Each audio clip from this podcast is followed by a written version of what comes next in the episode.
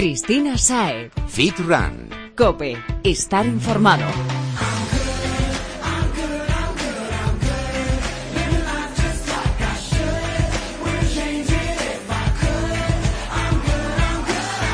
Muy buenas Fitrunner, bienvenido a Fitran Cope. Si estás aquí es porque te gusta salir a correr y o ir al gimnasio en tu tiempo libre y quieres aprender los cómo y los porqués de las cosas para diseñar el plan que mejor se adapta a tu objetivo, porque como suele decir el gurú de la nutrición de este podcast, Jesús Santina, al que en unos minutos conocerás, todo Depende. Hablaremos de entrenamiento, descanso y, por supuesto, como te he dicho, de nutrición. Y tenemos a grandes profesionales preparados para darnos sus mejores consejos. Así que, vamos allá.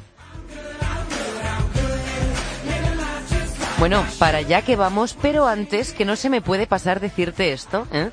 apunta a las redes sociales del programa, síguenos y así no te pierdes ninguna de nuestras publicaciones y puedes escribirnos todo lo que te apetezca, dudas, críticas o sugerencias.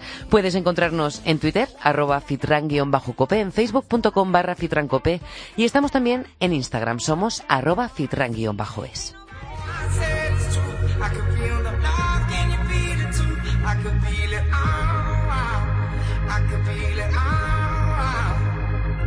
Esta semana arrancamos hablando de fuerza. Te puede parecer extraño si eres oyente habitual porque solemos empezar hablando de running, pero no. No hemos cambiado el esquema del programa. Hoy vamos a hablar de cómo deben entrenar la fuerza los corredores para mejorar su rendimiento. Está con nosotros un amigo malagueño que ya ha pasado antes por estos micrófonos. José Ruiz, entrenador en málagaentrena.com. Bienvenido, José. Hola, muy buenas, Cristina. Encantados de tenerte otra vez con nosotros. Genial, yo igual, encantado con ustedes. Hemos dicho fuerza para los corredores, porque es súper importante fortalecer piernas, glúteos, toda la zona del core, pero mm, ¿cómo deben entrenarla? Quiero decir, ¿deben tener en cuenta alguna particularidad respecto a los practicantes de fitness habituales? Pues sí, sí, porque a ellos precisamente lo que no les interesa sería aumentar excesivo volumen muscular. Entonces, a la hora de, de, este entrenamiento de piernas, pues sí que hay algunas diferencias, porque dentro del entrenamiento de fuerza existen varios métodos. Uno va enfocado a la hipertrofia, que es el aumento de tamaño muscular, Ajá. y el otro iría, ir, digamos, hacia la resistencia. ¿Qué es lo que nos va a venir bien si somos Es corredores? lo que le va, lo que le va a venir bien, pero eh, sí que es cierto que hay muchos corredores que eh, tienen demasiado poco tono muscular en diferentes partes. Entonces eso crea posibles descompensaciones que a la larga incurren en lesiones. O sea que no tenemos que olvidarnos de entrenar el tren, el tren superior, no vale solo con las piernas. Tendrían que entrenar las piernas y también, por supuesto, el tren superior porque incluso puede incurrir en problemas de abdominal, espalda. Habría que hacer un entrenamiento genérico y para ello lo más recomendable, pues quizás sería ejercicios más globales, más funcionales, ejercicios funcionales así como tal, aplicados a los corredores. Eh, metodología, pues ya bien depende un poco sobre todo de la morfología de cada persona, si tiene más masa muscular, si tiene menos. Pero algo recomendable así eh, a modo genérico, pues sería siempre que entrenen cuatro o cinco series aproximadamente por cada ejercicio, grupo muscular. Ujú, Bastantes. Tanto de lo, sí, cu- cuatro o cinco series, pero de una, pues por decir, entre 10 y 20 repeticiones. Utilizando si acaso un poco de sobrecarga. ¿Podríamos trabajar con nuestro propio peso en exclusiva o nos recomiendas meter un poquito de peso adicional? Sí que, sí que se podría, sí que se podría y, y yo, por ejemplo, en mis entrenamientos incluyo eh, hago mucho el tema de- del entrenar sin peso, con el propio peso del cuerpo, porque, por ejemplo, pongo un, un ejercicio que todo el mundo conoce, lo que serían las sentadillas, los squats, Ajá. los puedes hacer a dos piernas, que es lo normal, pero si quieres aumentar un poquito la intensidad y no quieres cargar a nivel articular o no Sí, por la espalda o lo que sea. Exacto, lo puedes hacer siempre a una pierna y es un ejercicio muy completo, lo, lo harías al principio con un poquito de apoyo eh, en una pared, en un banco algo para guardar el equilibrio. Eso te iba a decir, hay que tener Exacto. equilibrio, ¿eh? Para andar ahí a la pata coja. sí, por eso eh, lo recomendable es que al principio empieces con un poco de equilibrio, algo que te ayude. No que te ayudes a levantarte, sino que te ayudes a sostenerte. O sea Y que este ejercicio nos va a venir fenomenal si somos corredores. Sí, y después si se puede practicar incluso sin agarrarte mejor, porque también va a mejorar lo que es la conocida propiocepción Ujú. en el tobillo y la rodilla que nos va a ayudar a prevenir lesiones. Ah, mira, súper importante porque sufren mucho los tobillos de un runner. Exacto, y el día día que menos te lo esperas, pues lo mismo pisas mal y tal, o incluso si haces trail running y pisas una piedra, te puedes hacer un poco de algún E15 y demás. Entonces siempre es preferible fortalecer bien la articulación. Y para ello el trabajo propio efectivo a nivel inestable viene muy bien. Oye, ¿y qué otros ejercicios podríamos hacer, José, además de esta sentadilla a una pierna? Pues mira, eh, ejercicios muy globales que yo practico y recomiendo mucho serían lo que serían las lunge, las zancadas, siempre manteniendo el tronco recto, sería una zancada amplia, bajas con las dos piernas hasta los 90 grados y mantienes la espalda recta.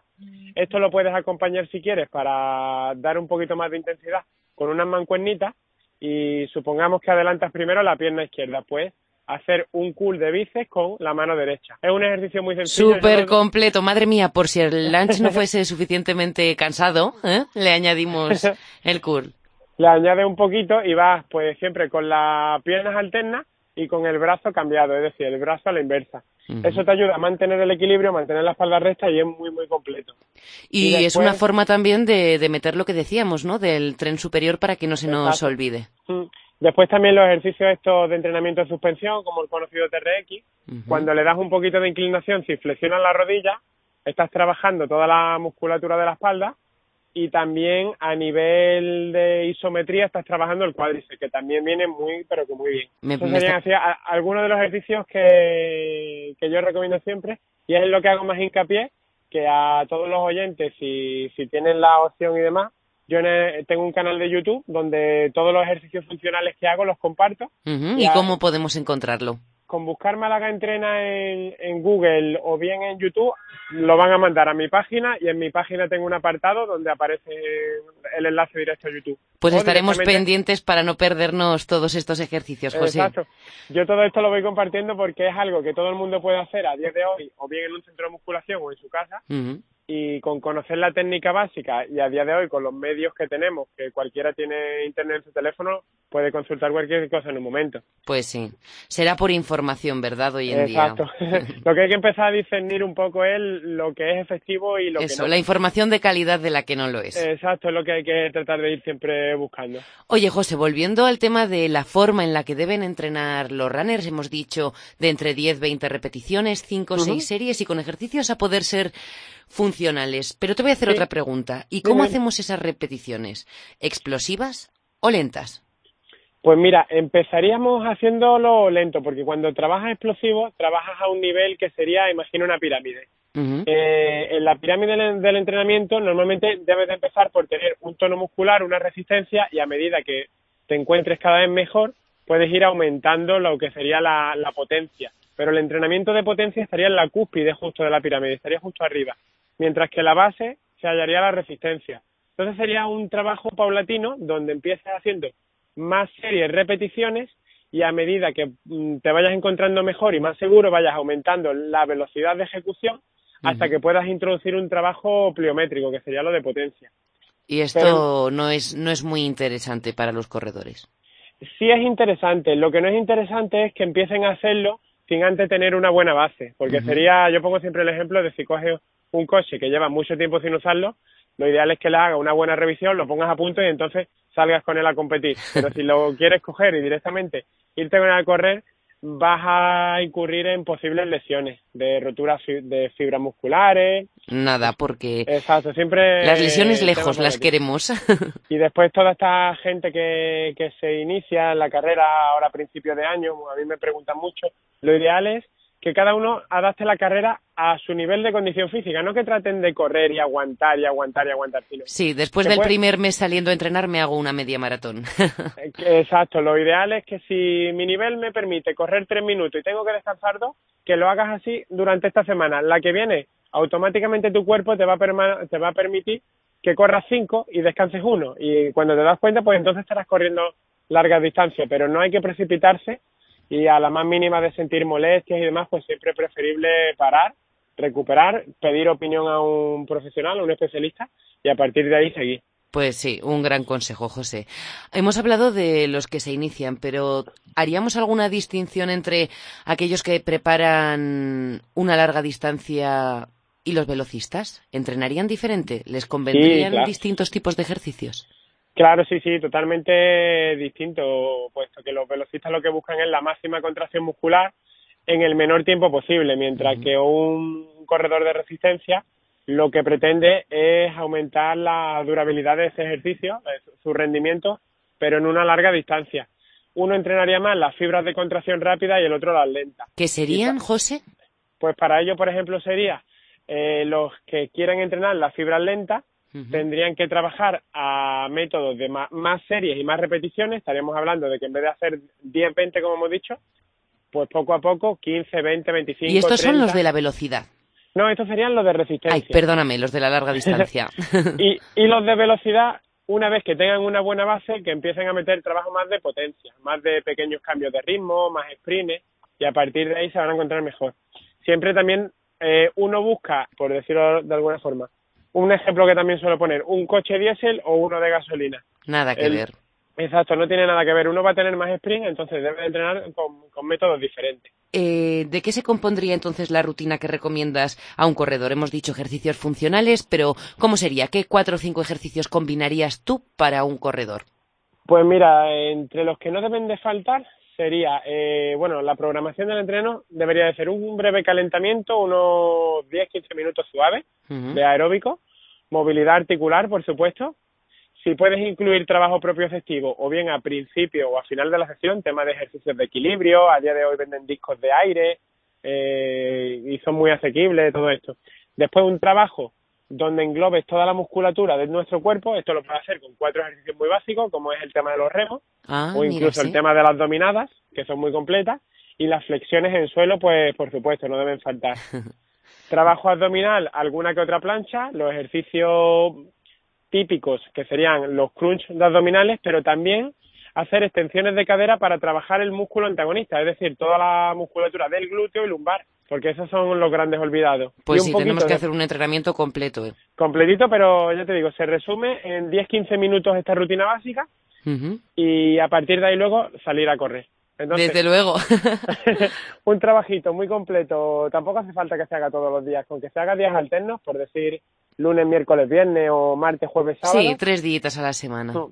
Y después eh, de piernas, pues las sentadillas, los squats, las lunge, que son las zancadas, y si acaso introducir las que son a una pierna, que es una opción muy interesante para potenciar cuádriceps. Pues sí, esa, esa variación me ha gustado, la probaré. Y el trabajo de gemelos, gemelos y sóleos. Irte a un pequeño bordillo, un pequeño desnivel y hacer simples elevaciones a un pie. Y en los gemelos sí que habría que, porque los gemelos por su composición muscular son músculos de fibra más lenta. Ahí sí que habría que hacer repeticiones más largas, a partir de 20-25.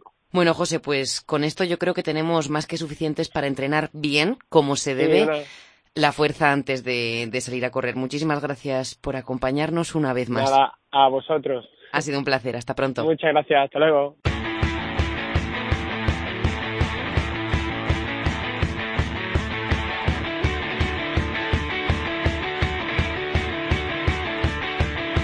Hora de recibir al infalible, el que nos acompaña cada semana para aportarnos esa ventana de luz al pilar en el que se sustentarán el 80% de sus resultados. La dieta. Y sí, mm, dieta que no significa restricción. A ver si le vamos quitando ya las denotaciones negativas a esta palabra que la pobre, después de tantos años siendo odiada, se lo merece. Con nosotros, el gurú de la nutrición deportiva, Jesús Santín. Bienvenido, Jesús. Buenas tardes, Cristina.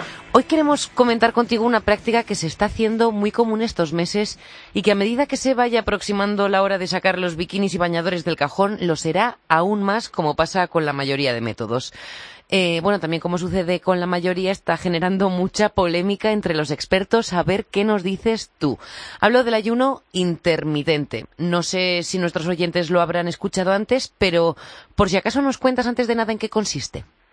Bueno, yo siempre como, como participante en, el programa de FIRRAN, eh, sobre todo lo que trato es de acercaros a la gente que nos escucháis un poco eh, en qué se basa el método. Eh, siempre he dicho que al final cada uno tiene que valorar y tiene que, ver si encaja dentro de, de, su creencia o dentro de sus posibilidades de llevarlo a cabo o no.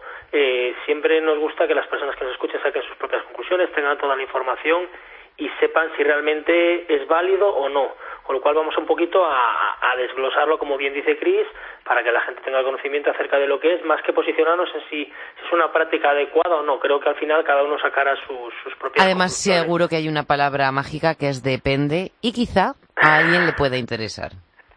Bueno, pues como comenta Chris, realmente el ayuno intermitente no es en sí una forma de, de, comer o una dieta como tal, es eh, un protocolo en el que se sigue una serie de horarios en los que se puede o no se puede comer, pero que se podría aplicar realmente a cualquier tipo de dieta, ¿vale?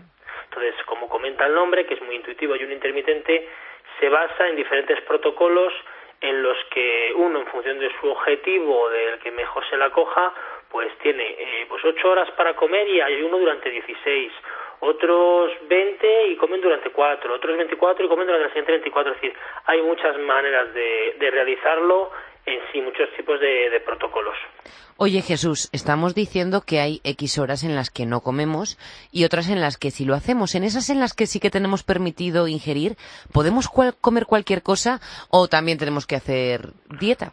Claro, al final lo que se basa es en que tú aplicas a la dieta que tú realices o que consideres que es adecuada para ti, eh, la introduces o la, o la realizas en ese rango horario. Entonces tú mm supone que tendrías que meter en ese rango de horas tus calorías y, y, repartirlas en función a los macros que tú estipules según tu tipo de dieta, sea una dieta cetogénica, una dieta Dukan, sea una dieta de la zona, es decir, al final es en ese rango de horas hay libertad para comer, fuera de ese rango de horas no se puede comer. Esa o sea que no nos valdría bajo ningún pretexto meternos un atracón y el día siguiente no comer nada en todo el día. Claro, en principio es, es lo que trato de decir, no te, no te quita de comer una cosa o te quita de comer otra, pero tampoco te dice lo que tienes que comer como tal, entonces tiene que haber una dieta de base que se aplique a un, a un horario que sería ese, el del ayuno intermitente. Bueno, ¿qué tipos de horarios podemos elegir? Porque parece que hay varios tipos, ¿no? Pues sí, la verdad es que la gente que se haya metido un poquito en, internet o, en foros, porque al final como todos son corrientes de, de formas de, de, trabajar y demás, pues verá que hay muchos tipos de, de, protocolos. Eh, casi todos vienen dominados en, en, inglés, pues que si suelen ser traducidos, pues el ayuno a voluntad, el ayuno de días alternos, el de el es decir, hay muchos tipos de ayunos. Invito a las personas un poquito a que busquen en internet, porque al final sería un poquito eh, engrosar el, el, lo que sería el, la explicación del, del sistema, pero realmente es eso, es lo que diferencia unos de otros es el número de horas que está sin comer y el número de horas en las que se come, básicamente. ¿Cuál sería el, el máximo que nos permitiría nuestro cuerpo estar sin comer?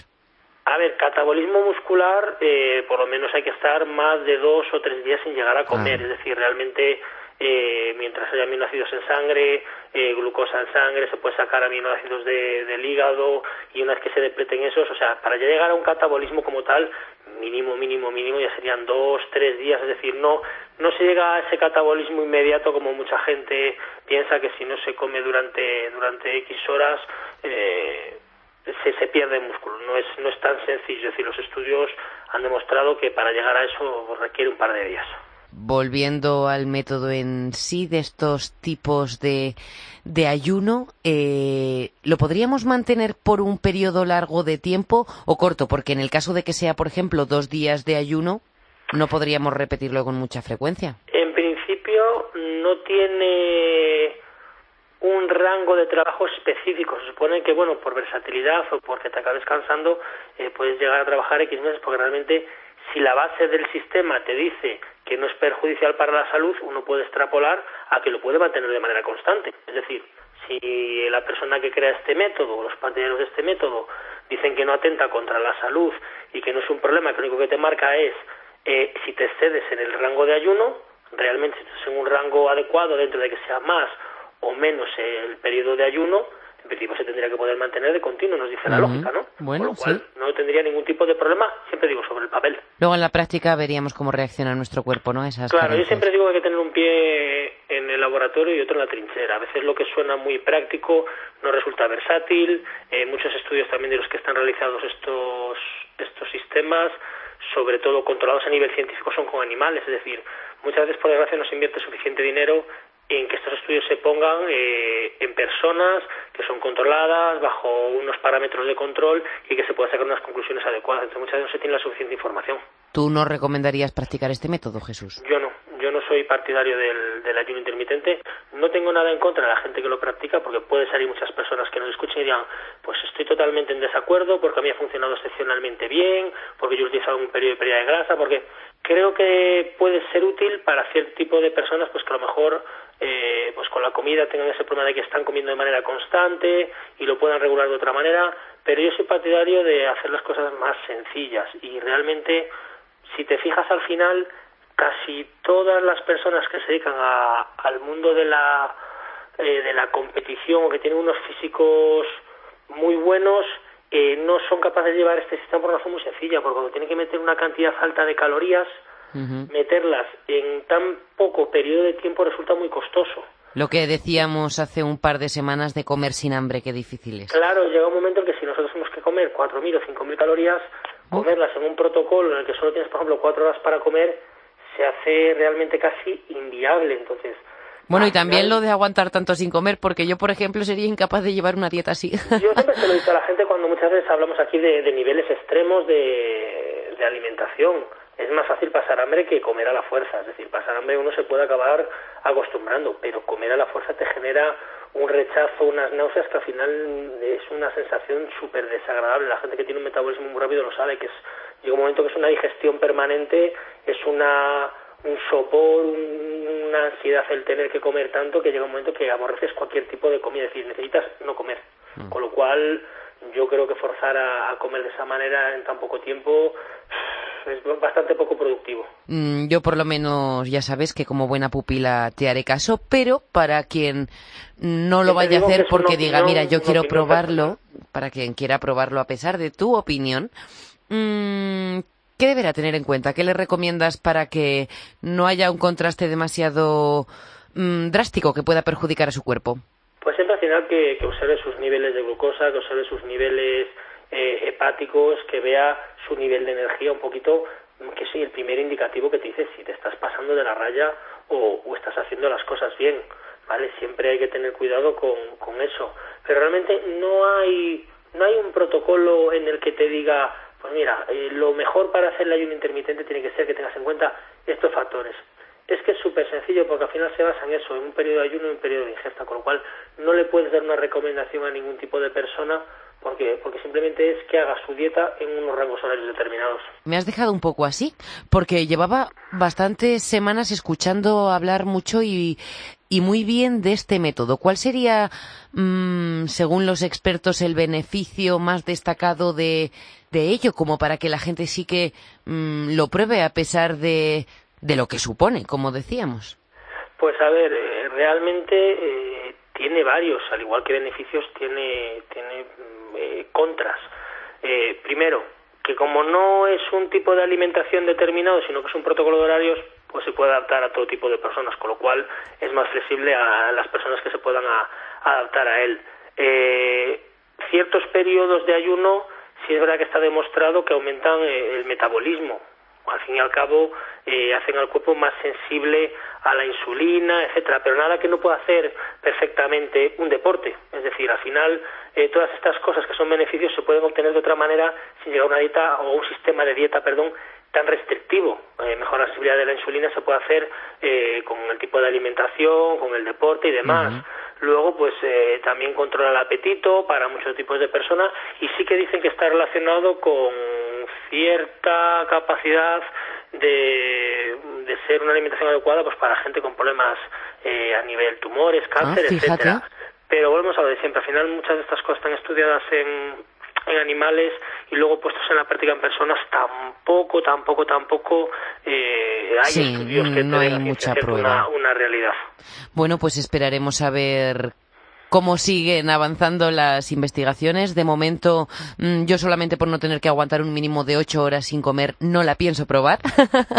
Pero para quien estuviese interesado en ella, ya sabemos en qué consiste y que, y que puede llevarla a la práctica con cabeza y manteniendo sus depósitos llenos, como nos ha recomendado Jesús. Muchísimas gracias por descubrirnos este método. Gracias a ti, Cristina. Como siempre, hasta pronto. Cuídate. Hasta. Y tú, Fitrunner, si quieres conocer a Jesús y que te eche una mano para conseguir de una vez ese objetivo que se te resiste, no lo dudes, puedes informarte a través de su página web, balancefitclub.com, y si te van más las redes sociales, búscale en Facebook. Si haces los deberes, como dice nuestro maestro, sacarás buenas notas. Cristina Sae. Fit Run. Cope. Estar informado.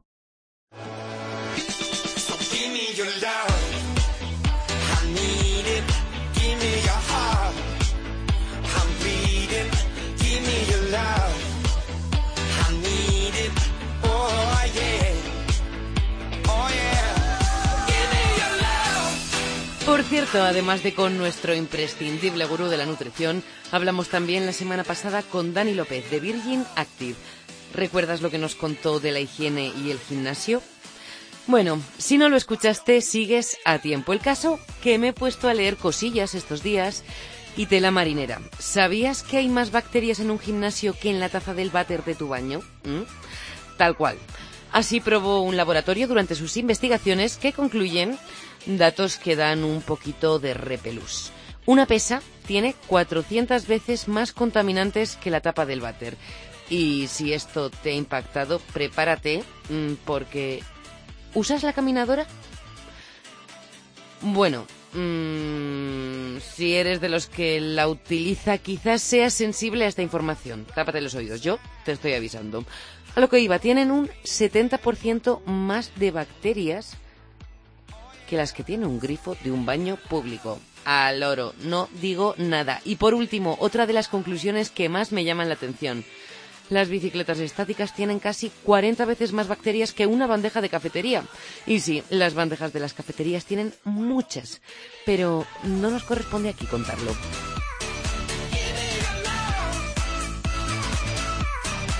El caso que utilices la toalla, los guantes y para las máquinas de aeróbicos, por favor, seca el sudor de las agarraderas y los monitores cuando acabes.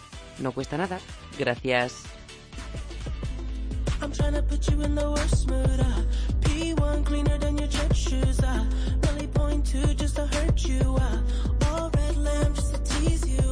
Cada semana te decimos y también lees tropecientas mil veces al día en Internet todos los beneficios que aporta a nivel psicológico el deporte. Pero, ¿qué hay de los perjuicios, las contraindicaciones? Para prevenir y evitar sufrir estos trastornos está con nosotros el psicólogo y coach experto en mental training Fernando Callejo. Él ejerce en la unidad de psicología aplicada al deporte de la que es uno de los fundadores. Bienvenido Fernando. Hola, buenas, ¿qué tal? Encantados de tenerte con nosotros. Eh, comentábamos que todo en esta vida es malo en exceso y eso sucede también con el deporte. Cuando nos vamos hacia los extremos nos acercamos al peligro. ¿Cuáles son los trastornos más comunes que se derivan de la práctica deportiva? Pues efectivamente, el deporte es bueno, eh, pero en su justa medida. Pues bueno, siempre nos podemos encontrar eh, como trastorno, por ejemplo, la vigorexia, ¿no? Eh, esa obsesión por el estado físico. ¿no? Los, los deportistas, esos deportistas lo que padecen es de una visión eh, distorsionada de lo que es la realidad. Luego también podemos encontrarnos eh, temas más, más profundos como puede ser la bulimia o la anorexia, ¿no? Y sobre todo también algo más común, pues eh, temas de lesiones, infartos, problemas de salud, problemas de alimentación. O sea que hay un poco de todo. Es un poco de todo, efectivamente. Sí. ¿Habéis notado en los últimos años que con este boom de, del deporte, ¿no? Da igual ir a correr que salir al gimnasio, se está poniendo muy de moda todo. Eh, ¿Que hay más casos? Pues mira, fíjate, nos estamos encontrando eh, sobre todo en tema de running. Mira. Eh, sí, es un, de, es un deporte que todo el mundo ha hecho a lo largo de su vida, pero ahora... En el cole nos está- obligaban. Sí, efectivamente. Y ahora estamos, ahora estamos pues eso, eh, viendo muchísimos casos en temas de running. Eh, por ejemplo, eh, con el tema de, pues del sobreentrenamiento, ¿no? Eh, la- las personas creen que cuanta más cantidad, mejor. Y es al revés. Tenemos casos de deportistas amateurs que le dedican hasta cuatro horas diarias de entrenamiento. Que eso es una bestialidad, que eso estaríamos hablando de personas de alto rendimiento. Además te lleva incluso a la obsesión, ¿no? Porque parece que no tienes tiempo para nada más. Eh, por supuesto. Eh, nos encontramos casos que incluso quitan esas horas de descanso, de, de dormir, que son de vital importancia para cualquier deportista, para usarlas en, en, a la hora de hacer un deporte. Lo llamamos el entrenamiento invisible y eso precisamente, como no se ve, muchos lo pasan por alto. Claro, eso, eso es, un, es un grave problema porque para cualquier deporte es fundamental el descanso y descansar un mínimo de 7-8 horas eh, para luego dedicarle 3 horas a, a un deporte vital. Sí, sí, sí, no, no tiene mucho sentido. No, no nos da tiempo a recuperarnos. no. Fernando. hay, que, hay que conocer los límites entre, entre lo que es saludable y lo que puede llegar a convertirse en una enfermedad. El extremo, volvemos a lo primero, todo en exceso al final malo. Sí, efectivamente. ¿Habría algún patrón que, que defina el perfil de las personas que necesitan un psicólogo por un tema relacionado con el deporte? Pues mm, generalmente eh, son personas que tienen una motivación muy alta por el deporte que practican, pero no encuentran las herramientas adecuadas para conseguir la satisfacción que están buscando. ¿Por qué? generalmente porque el principal error que cometen todos los errores, o sea, todos los deportistas, eh, es que se orientan siempre hacia el resultado, en vez del rendimiento. Entonces hay una metáfora que nosotros siempre explicamos ahí en la UPAD, eh, que, que les hacemos imaginar una escalera donde el escalón más alto es el resultado. Entonces lo que les decimos es que prueben a subir la escalera lo más rápido posible, pero sin dejar de mirar el escalón más alto. Entonces, ¿qué, suele ocurrir? Que, que tienen miedo, tienen miedo a caerse, tienen miedo a tropezarse. Te tropiezas, claro. Exacto. Entonces nosotros lo que nos referimos siempre es que es mejor ir escalón a escalón, que es lo que nosotros llamamos rendimiento, el conjunto de escalones que te ayudan a alcanzar ese resultado, porque es así y es allí donde vamos a incidir nuestro trabajo, en la motivación, en la emoción, en control de la activación, es decir, control del estrés, el, el cambio de creencias, ¿no? El, el aceptar que uno es de una forma y si yo tengo una, una serie de herramientas, ¿cómo puedo yo sacarles el máximo rendimiento? En ese aspecto quizá hayan podido perjudicar algo las redes sociales. Mm, claro, es que todo todo se basa en función de cómo lo cómo lo veas, ¿no? Eh, mm, lo que para unos puede ser o convertirse en un problema en redes sociales, otras personas lo utilizan como motivación, pero efectivamente las redes sociales tienen un componente positivo que, que es que todo el mundo puede expresarse, pero hay que saber de quién leer, hay que conocer a quién estamos siguiendo, si este tipo de entrenamiento, por ejemplo, es adecuado a mi, a mi figura eh, física, porque el problema sobre todo en el deporte amateur y en el running y, en todos estos deportes que practica la gente de a pie es la constante comparación con el de al lado. Entonces, claro, mm, para poder compararme, eh, uno, necesito saber si las cualidades físicas de la otra persona son las mismas que las mías. Que eso pasa muchísimo en, en running, ¿no? Que la gente confunde el, el correr por objetivos personales conseguir marcas que por el, la competición. Mm, al final competimos con nosotros mismos y como pensemos o pretendamos hacerlo con el de al lado no vamos a llevarnos más que frustraciones y malos ratos que al final van a hacer que tengamos que ir a visitaros a la clínica. Exacto.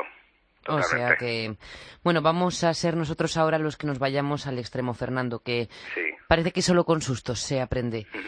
¿Qué sería lo más grave que nos podría ocurrir si dejamos que el deporte llegue a controlar nuestras mentes y, en definitiva, nuestras vidas, nuestro día a día? Pues básicamente que el deporte se, se, transformaría en una enfermedad, ¿vale? En mm. un tipo de trastorno. Hablar de deporte como trastorno... ¿Podríamos eh, considerarnos adictos al deporte?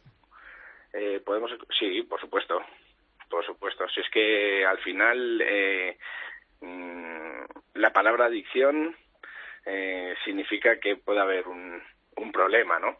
Entonces, el deporte, efectivamente, puede ser una adicción para muchas personas que puede producirle eh, enfermedades graves, ¿no? Mm, anda que no ha habido personas que por, por un sobreentrenamiento incluso han llegado a fallecer por infartos o por lesiones cardíacas. Sí, en carreras especialmente duras hemos visto la Beovia, por ejemplo, es una es un punto crítico cada año que se celebra. Y, y te digo una cosa, ¿eh? no hace falta ni siquiera carreras duras. Mm, si nos ponemos a analizar, hay un montón de, de, de infartos que ocurren, por ejemplo, en las típicas pachangas de los domingos con amigos. Pues por no estar preparados ni ir bien preparados. exacto. Entonces, eh, para poder practicar deporte, lo primero que, es, que hay que hacer es informarse bien. Eh, incluso hay que visitar a un preparador físico que vea tus cualidades. Un nutricionista no vendría nada mal y si no encuentras pues esa motivación o no encuentras ese deporte pues lógicamente pues sigue buscando porque a todos no nos puede gustar lo mismo pero seguro que hay una actividad física que está hecha para nosotros siempre siempre hay una aunque sea andar andar por la ciudad que es muy bonita. Pues sí está claro Fernando. Eh, alguna otra recomendación que nos quieras hacer para para evitar caer en estos trastornos de los que estamos hablando en estos problemillas pues simplemente decir que, que lo fundamental para las personas de a pie, que toda persona que quiera hacer deporte, que sea para buscar su satisfacción y su bienestar y que intente siempre sacar el máximo rendimiento, pero que no deje de lado esos dos patrones que son fundamentales para llevar una vida saludable. Pues tomamos nota y nos lo apuntamos en mayúsculas. Fernando Callejo, muchísimas gracias por acompañarnos esta semana. no es solo todo lo que reluce y necesitábamos también tener constancia del riesgo que corremos si dejamos que el deporte nos obsesione. Hasta pronto. Hasta pronto.